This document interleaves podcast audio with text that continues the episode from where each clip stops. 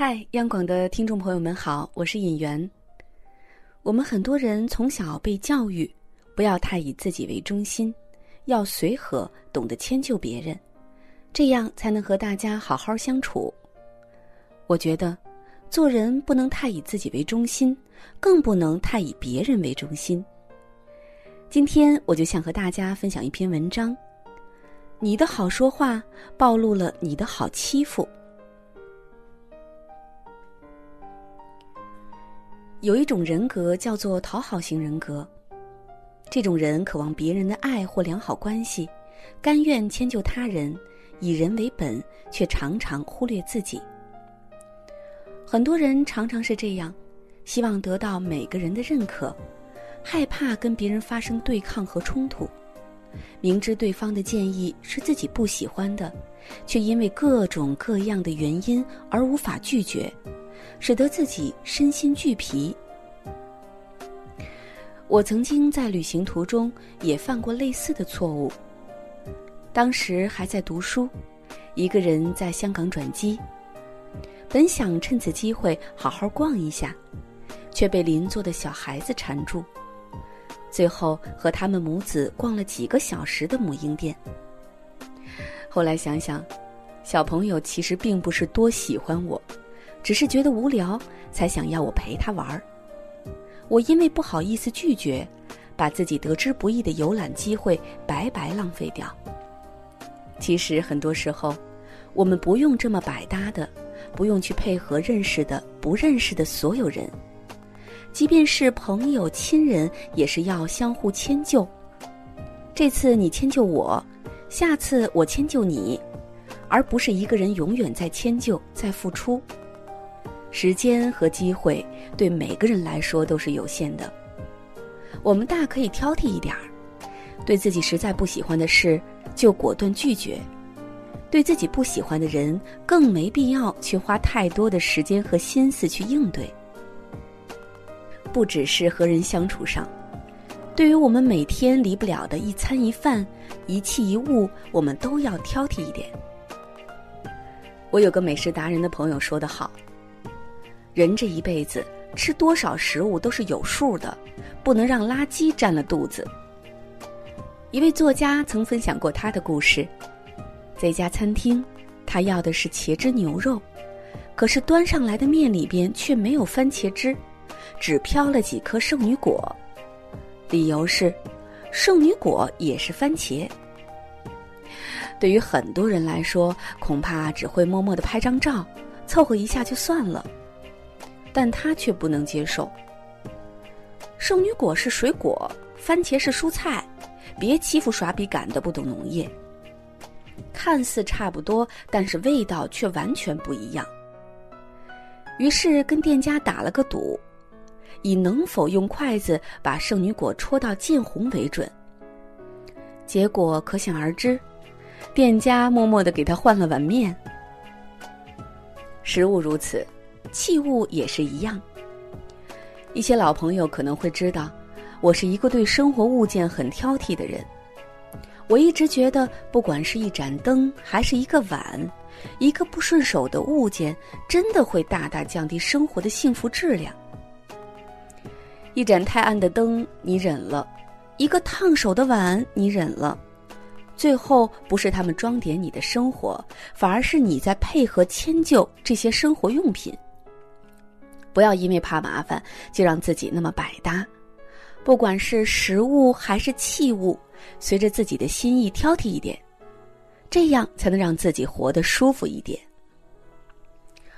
有一个旅行社的文案写得非常好，他说：“旅行是一种生命分配的艺术，一趟难得的人生，你应该分出十天在瑞法边界。”倚着阿尔卑斯山安能西湖畔的琉璃意境中睡着。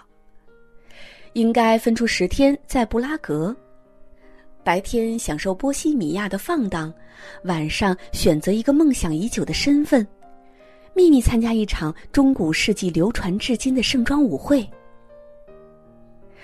是啊，所谓人生，不过就是一种时间分配的艺术。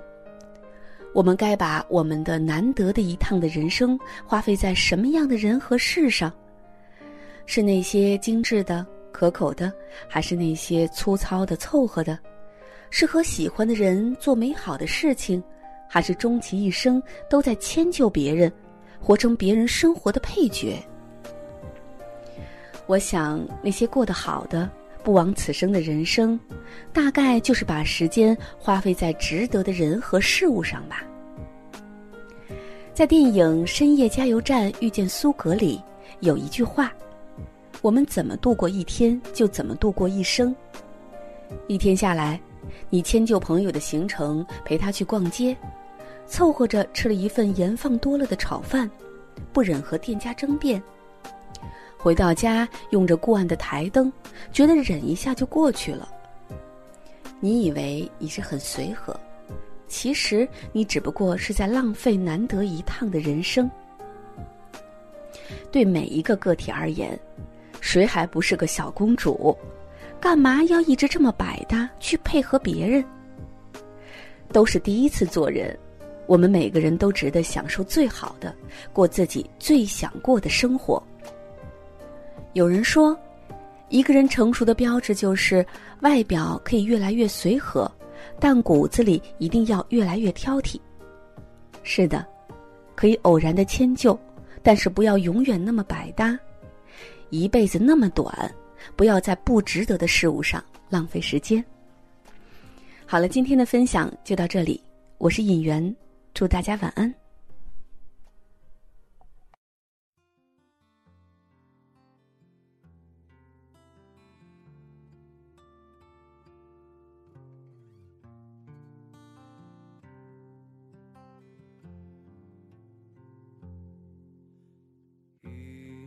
小巷，走月无际上，巴山夜雨，牧童低声唱。帘影烛光，照映花落帐，斜侧透露珍珠胡须望。落小巷，白壁过木窗。你我门前似有话要讲。雨后月明，孤山照重影。玉月穿翁，春风吹酒醒。临别烟雨山尽，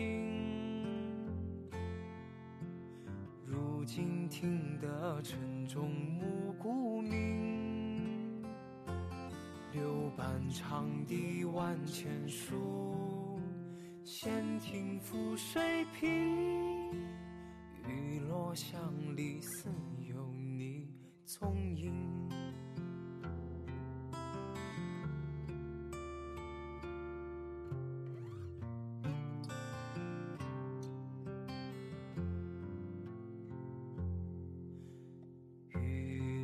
小巷，白壁过木窗。你我门前似有话要讲。雨后月明，孤山照重影。玉月穿翁，春风吹酒醒。临别烟雨。空山尽，如今听得城中暮鼓鸣。柳半长堤万千树，闲庭覆水平。雨落巷里似有你踪影。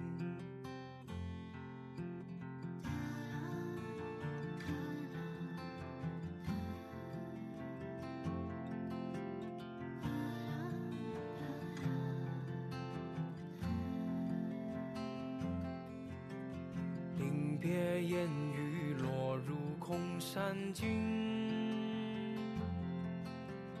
如今听得晨钟暮鼓鸣，柳板褪色旧红巾，闲庭覆水平。